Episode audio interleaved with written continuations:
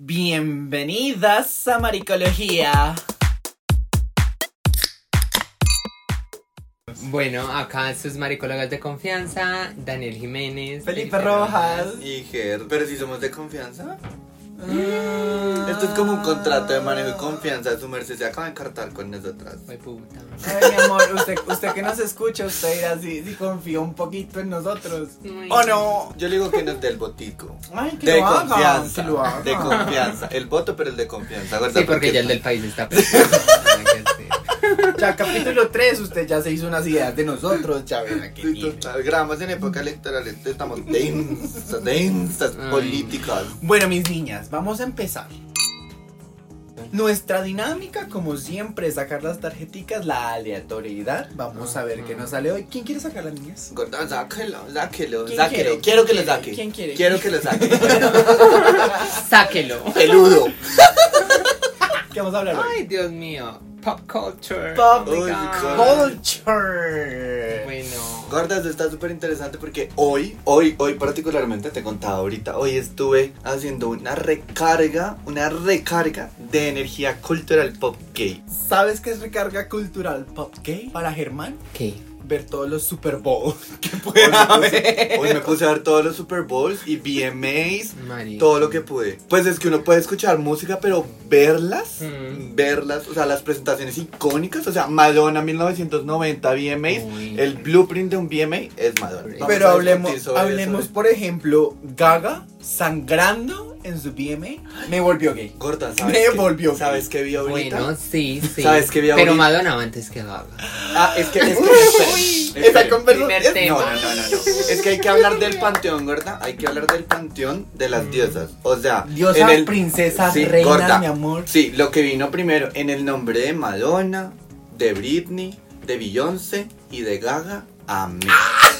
¿Y Shakira qué? Gorda, lo que viene después, o sea, ellas todas son diosas, ellas todas son diosas, o sea, no Mm. podemos negar ni a Kylie, no podemos negar a Shakira, sí, no podemos negar a ninguna de ellas. Pero es que. Madonna es un icono No, sí, Madonna tiene una- políticamente sí. Madonna Madonna, tiene una, Madonna tiene una historia musical y política que cambió básicamente toda la industria. Madonna fue primera en muchas cosas y Madonna lleva años, toda su carrera soportando no solo la industria, sino como todo eso de ser como la política la que puso los temas, ella siempre ha estado ahí. Sí. Y es lo que dice Madonna, lo más polémico que he hecho es ser vigente, mantenerme vigente. No, yo hace unos días leía una vaina y era como muchos fans de la música pop están muy en contra de que las cantantes pop cambien como su estilo musical a través de los años y a través de los álbumes. Pero, ¿quién empezó a hacer esto? Madonna.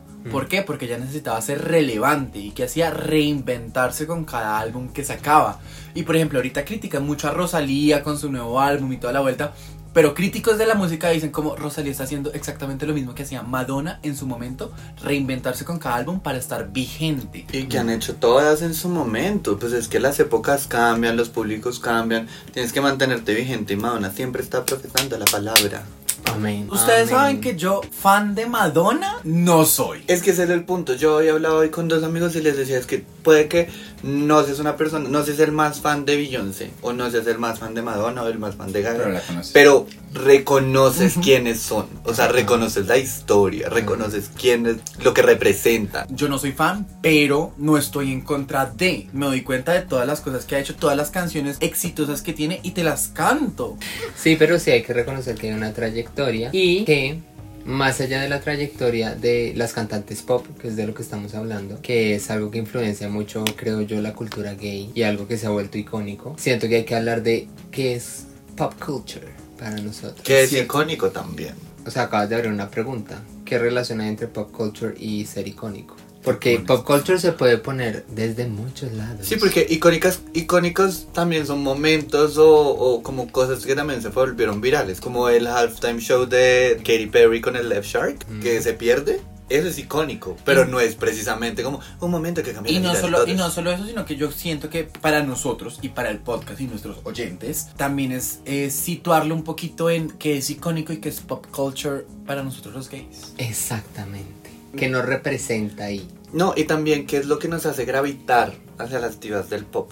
Porque estas mujeres poderosas siempre han sido una representación, han sido una fuerza como las abanderadas de la comunidad, porque siempre estamos detrás de ellos. Siempre se nos asocia la música pop y piensan que es algo como banal y de pronto vacío, no sé, pero es porque cuentan historias y están Mm. paradas enfrente y son las que abren el espacio, abren las discusiones, son las pioneras y nos empoderan, o sea, escuchar Firework, escuchar Hair, escuchar, son esas canciones que te hablan y que puede que no Mm. te gusten, o sea, hoy, hoy yo estaba con dos amigos en el apartamento, un amigo estaba como, Katy Perry no es que me mate, pero yo le decía, parce, tú no me puedes decir que Firework no te habla, o sea, Firework es una historia de ser tú y, y soltarlo todo, es una canción llena de Me, emoción. me pasa Explotar. con Express Yourself de Madonna. Oh. Me pasa resto. O What It Feels Like for a Girl. Ah, Ush, what it feels like for a girl. buena referencia, sí.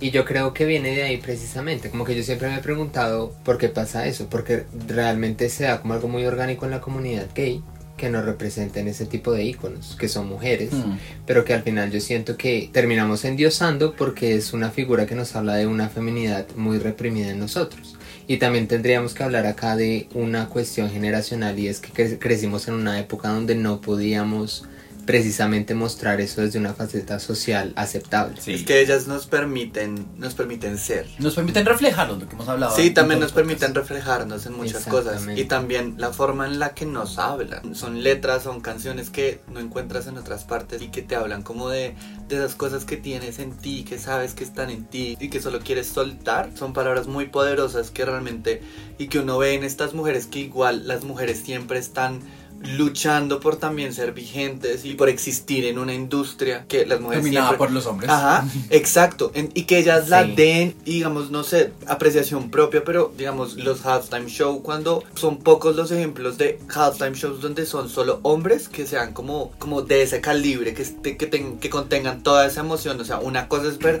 a Michael Jackson parado cinco minutos mientras hay una ronda de aplausos absurda. Eso es algo que también te habla y te habla mucho del empoderamiento, pero es que estas mujeres siempre se están renovando. Nosotros juz- juzgamos mucho como a los artistas hombres porque ellos no se reinventan y, No, les- le, fácil. y le exigimos mucho a la, y, y la, y la industria le exige mucho a las artistas mujeres. Es como Dua Lipa no bailaba bien, ahora baila mejor, todo Sí. eso. Pero ven, no solo la industria, nosotros como gays También. mismos les exigimos demasiado. Ellas tienen que estar on top of everything todo el tiempo. Siempre tienen que estar mejorándola. Es que también es lo que dice Daniel, las endezamos mucho. De hecho, yo creo que sí, sí venimos viendo el filtro generacional con el que se ha, con el que ha evolucionado mucho toda esta faceta, terminan siendo las drag queens. Y prueba de eso es RuPaul Drag Race. Porque si uno se pone a ver dentro del show, realmente la evolución que ha habido desde la primera temporada hasta la última, ha creado también como esa exigencia desde lo femenino en el drag. Sí, Sí, claro, exacto. un, un glam meetup.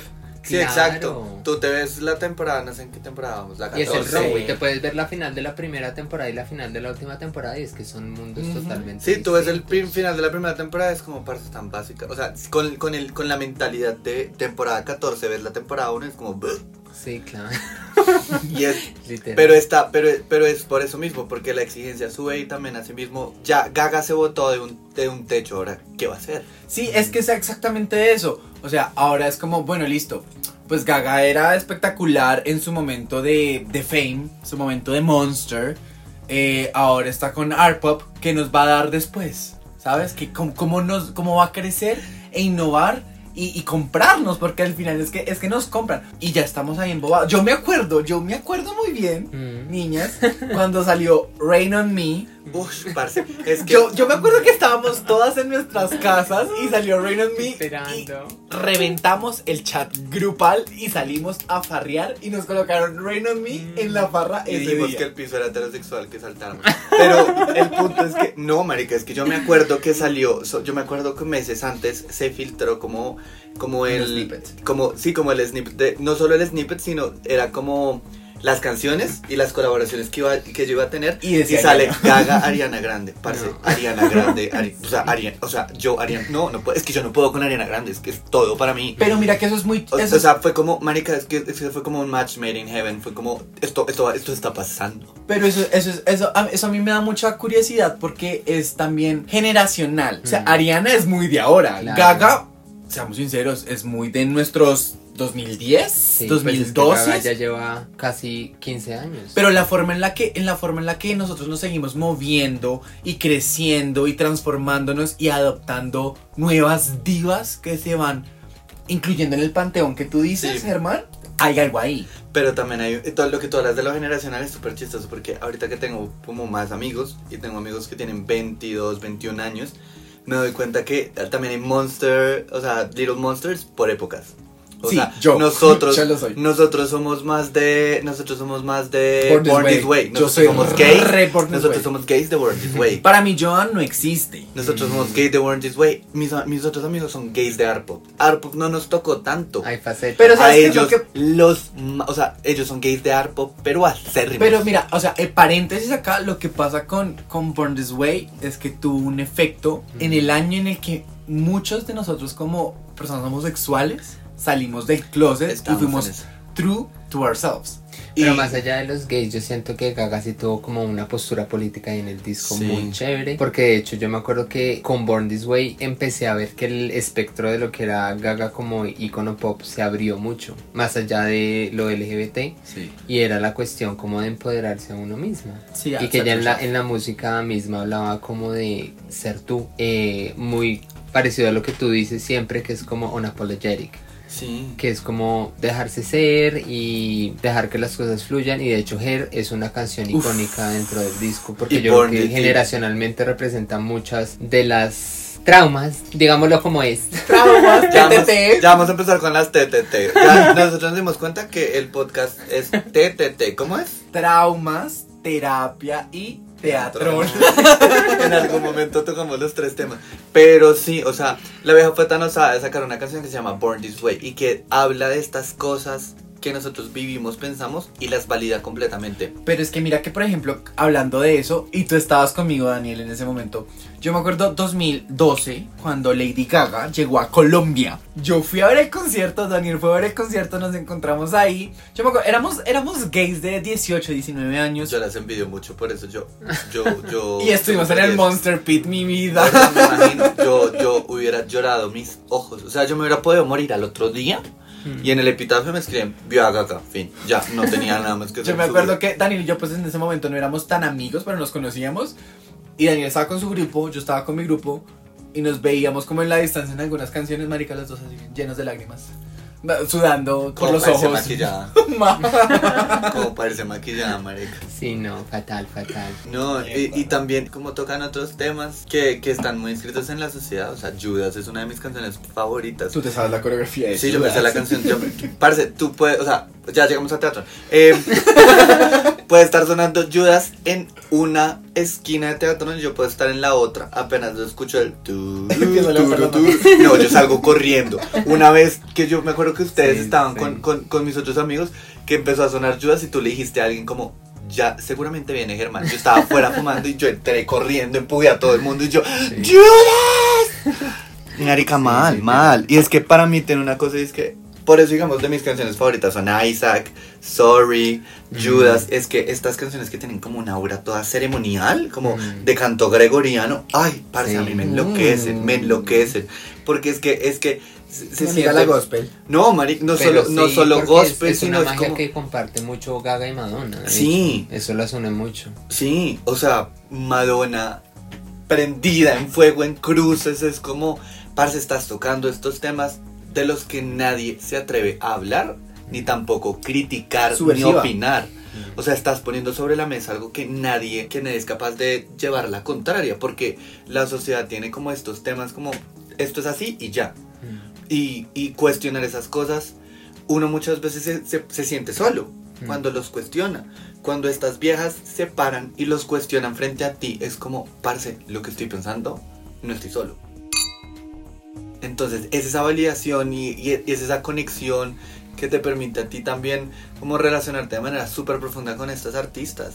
Pero Sí. mira que de, de lo que tú dices, a mí lo que me gusta mucho de la música en general, como del pop y las canciones y cualquier género, son las letras. Yo siento que las letras de muchas canciones y muchos artistas lo han sabido jugar muy bien con nosotros y es hablarnos de cosas que nosotros ni siquiera podemos expresar Ni Y ahí es cuando nos identificamos y ahí es cuando endiosamos a estas personas. Mm. Digamos, Sí. algo, algo que a mí me gusta mucho de esa presentación que te estaba hablando de, de Madonna en los noventas, Mm. es que, parce, sitúate... La de Vogue. Sí, sitúate en los noventas. Los noventas. No estamos tan, tan free como estamos ahorita en Tan los, out and proud. en los 2022. Sí, yo No. quería hablar de eso y es que hay una transición muy diferente entre Madonna y Gaga. Sí, Gaga inició su carrera.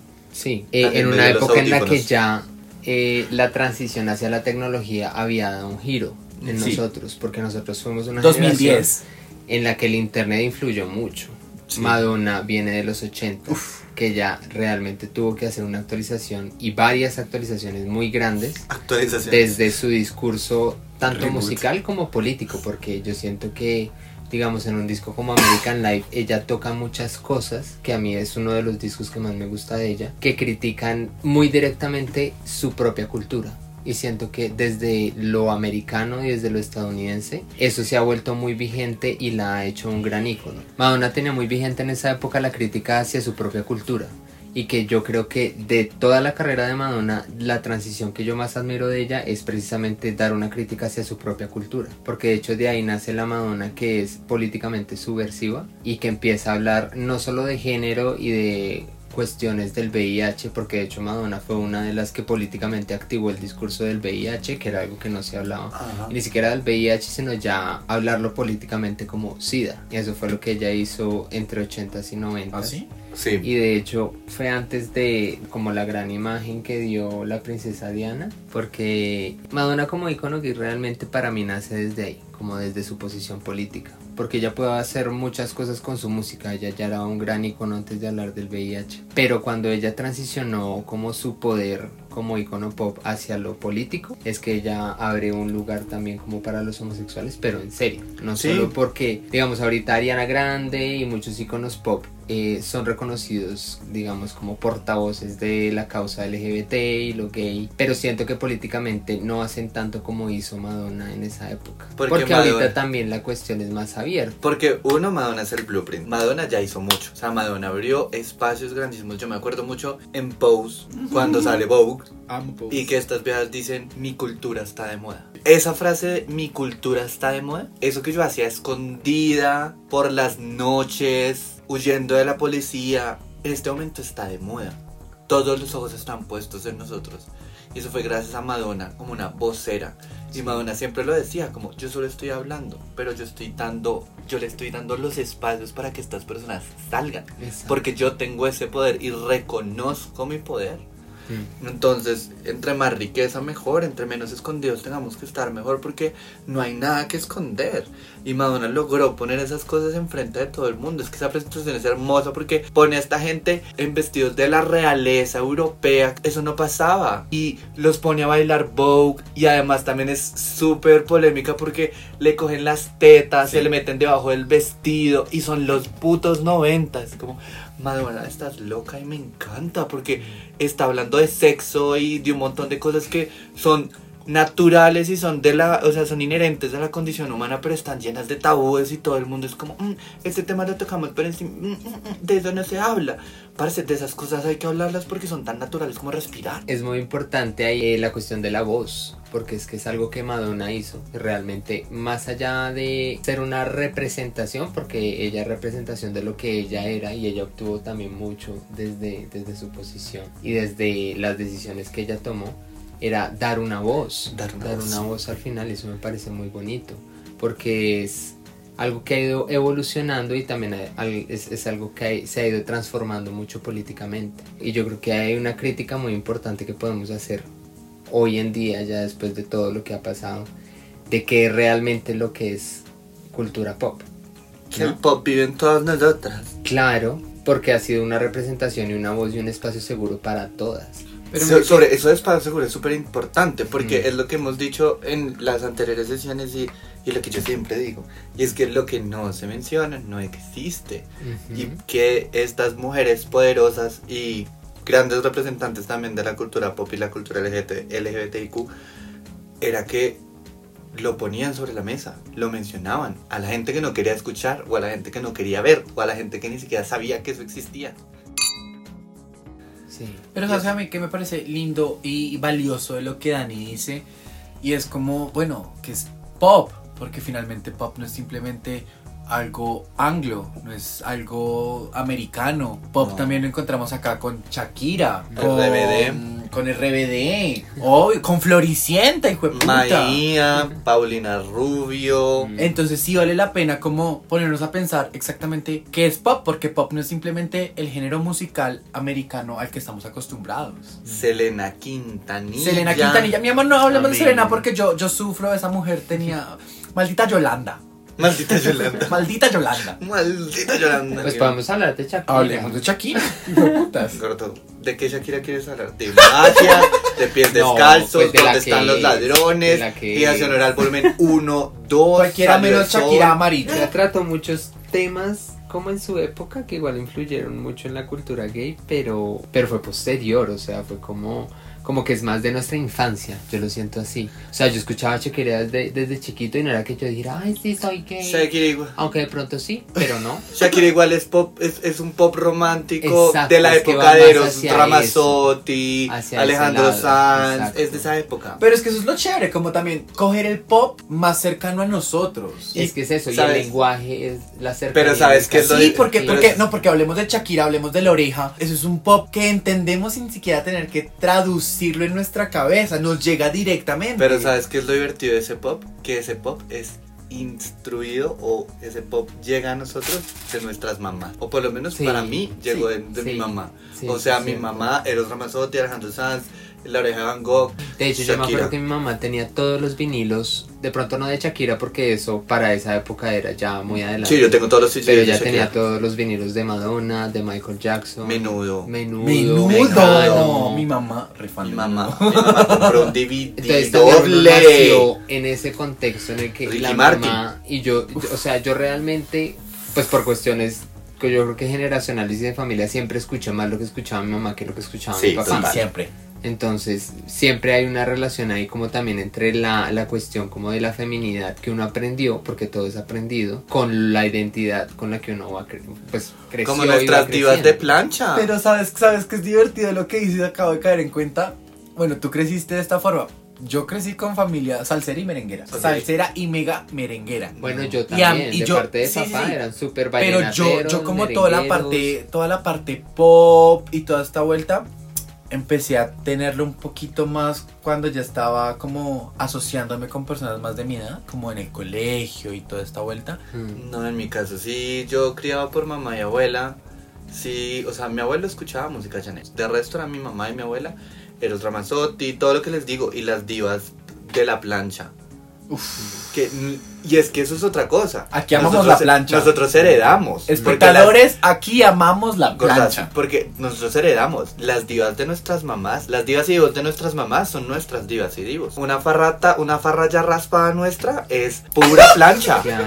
Pura, pura plancha. O sea, de popurrí para arriba. De popurrí, popurrí inicia. Popurrí, Sí. inicia, popurrí es la que pone el mood. Es como, gorda, vamos a entrar en este. Sí, total, Claro. dale con toda. Secretaria. La gata bajo la lluvia. Uy, sí. Rafaela Carra, Rafaela caliente, Carra. caliente. Eh, Daniela Roma. Uh, Daniela Te Romo. pido la luna. amor, sí. Maldita primavera.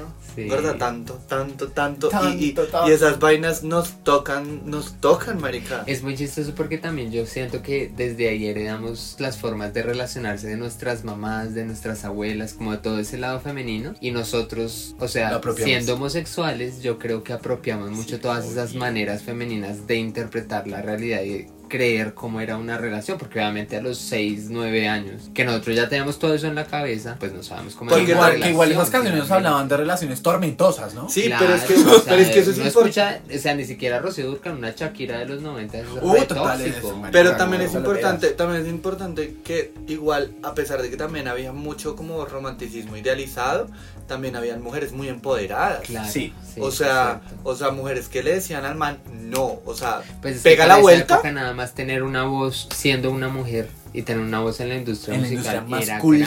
grande. Mujer contra Sí, mujer, al nuestro la icono industria lésbico. era la Es que, es que es- es- al, final, Sí, al fin y al cabo es, es esto, son, son Mecano. mujeres muy empoderadas que se lanzan en una industria predominantemente masculina a luchar, a hacerse escuchar, a dar un mensaje y a encontrar un montón de fans que dicen como, aquí estoy, aquí me identifico. Y es, es un acto político muy hijo de puta al simplemente luchar porque no sé, porque quieres que tu video se vea así, porque quieres que tu canción suene así, ¿sabes? En una industria masculina, en, en- en- en los noventas, en los ochentas, es que estamos hablando de, de una época en la que ser una mujer era una cosa muy De complicada. no tener opinión y es que lo que dice ah, lo que tú dices de, de identificarse es que estas viejas hablan de experiencias y de cosas que uno dice como yo aquí estoy. Lo que Dani dice de mi lugar seguro es como pues están hablando de cosas que yo quiero hablar o de cosas que yo siento. Y entonces esa eso eso eso esas letras se vuelven casi una conversación con uno y uno habla con ellas. Sí. yo me acuerdo que yo cantaba las canciones y les cambiaba el género Ay, obvio, totalmente, totalmente, o sea, nena. como- Sí, les cambiaba el género para lo que para, para la persona que yo sentía que porque es que la es música she, sino un la música tiene un poder muy poderoso Vaya la la redundancia, y es que así como ellas se expresan le permiten a uno expresar. Y es como ahorita es mucho más fácil porque es como ay toma una canción que yo no sé qué bla bla pero eso que es eso que uno hacía antes de armar los CDs o armar los cassettes y quemarlos como toda esa intencionalidad todo ese trabajo que tenía detrás dedicar a una canción era esta letra expresa todo lo que yo no puedo decir Claro. y es que muchas veces uno no sabe cómo digerir o cómo expresar sus propios sentimientos y uno encuentra en una canción todo, Todo. eso que uno dice y uno, uno dice como, wow, está hablando de todo lo que yo estoy sintiendo y yo no sabía procesarlo. Sí. Entonces ahí es cuando la conexión se vuelve mágica Volví y poder Felipe. y poder dedicar una canción, o sea, todos yo por lo menos tengo una canción que yo digo que el día que yo dedique esa canción espero que esa persona tenga un anillo en el bolsillo porque no hay forma y no, o sea, no hay forma, no hay forma. Yo volví al- Es de Shakira, claramente. Ah, yo volví al Felipe del 2011 con un cancionero. ¿Nunca Mm. tuvieron un cancionero? Sí, Sí, sí, por las, las letras. Sí, obviamente. que escribías, pasabas las letras. Sí, pasabas las letras, pasabas. Sí, total. Volví a ese Felipe que, que soñaba con poder dedicar las canciones desde el corazón. Porque es que creo que ese es el, el, el core del asunto. Y es como estas canciones están en tu corazón y finalmente las Estás- dedicas. Estás compartiendo no- tu no- corazón. Y sí, ni- y necesariamente no las dedicas a, a una persona en específico. Las expones al mundo. Y que vivo porque también con la transición de la tecnología eso se ha podido lograr, ¿no? O sea, Mm. lo que dice él, yo creo que en los noventas dedicar una canción era una acción Un muy hito. diferente a lo que es hoy. Gordo. O sea, puedes pasar un link de Spotify. En En los esa- noventas te tocaba grabar, quemar un No, y cassette. ustedes nunca grabaron cassette con grabadora, Sí, que era sí. poner la radio, esperar a que sonara la puta canción Y ahí darle y ahí tan, y esperar que la canción no sonara como la Y darle en el momento porque Por eso es que meten pautas. los jingles porque la gente graba las canciones, entonces igual cuando las mandabas, pues igual igual ibas a ver dónde, dónde en qué emisora sonaban. Mm. Entonces era un trabajo súper consciente, era esperar la canción o pedirla. Cuando, cuando salió toda esta vaina de MTV y que aquí era Play TV, Mm. que pasaban por los colegios uno, hola, soy Germán y te mando el código 375 para que suene, para que suene, eh, para que suene llamada de emergencia de Yankee. Tan, Para que suene contra la pared. Contra la pared. En esa época no sonaba contra la pared, Sí, pero era sí. más como Kudai igual. Pero si me entiendes, era un acto, sí, en esa época sonaba, cu- cu- pero era un acto súper consciente. Mm. O sea, después vino Ares, después vino muchas cosas, pero como ese trabajo súper consciente de hacer las cosas, que ahorita todo es mucho más, Sí. Práctico. mucho más práctico. En tiempos, o sea. En tiempos. Sí, mi mamá todavía se sorprende cuando yo, cuando hablo de Spotify, es como, pues ya se está acostumbrando, pero es como, ¿será que está esta canción? Y yo, mami, está toda la Sí, música. en, en- en términos emocionales y como más romántico, se ha perdido un poquitico. Pero es, también es, es- también es como transformamos las cosas, porque Claro. entonces ahora curamos playlists o compartimos música de otra forma, digamos que ahora hacen estas tableticas, como estos regalos que es- vienen con el código QR y viene la canción, es como igual es un trabajo distinto, es como es como es las cosas se transforman, no se pierden tanto, sino que se transforman. Claro. Porque se acomodan a la tecnología. y, llega, llegan, a, pero- la- y llegan a, la- a las manos de todo el mundo. O sea, a mí me encanta mucho en Spotify ver mis playlists porque tienen unos nombres súper zafados, ¿no? Es como canciones para llorar cuando te das cuenta que tu ex vuelve y tienes aún sentimientos por él. Como, huevón, un, un Felipe o una persona en el 2002 no se hubiera imaginado que podía incluir un montón de canciones en un grupo que tuvieran el mismo sentimiento y la misma dirección y el en mismo un, mensaje. mood, en un mood yo tengo playlists como Lágrimas de Travesti. Claro. Son canciones deprimentes, pero cantadas solo por mujeres en inglés. Es como la especificidad. Como Ujú. la curaduría va hacia ese punto. Tal cual. O Mi amiga el bajón. O cuál más, La taconeadora, La que son taconeadora. la taconeadora. Re la ta- buena, la taco- en Spotify. La taconeadora es playlist para taconear. Claro. Para taconear, o sea, su merced va caminando la cuadra, usted pone la taconeadora y ta, llegan dos minutos porque taconeó con toda.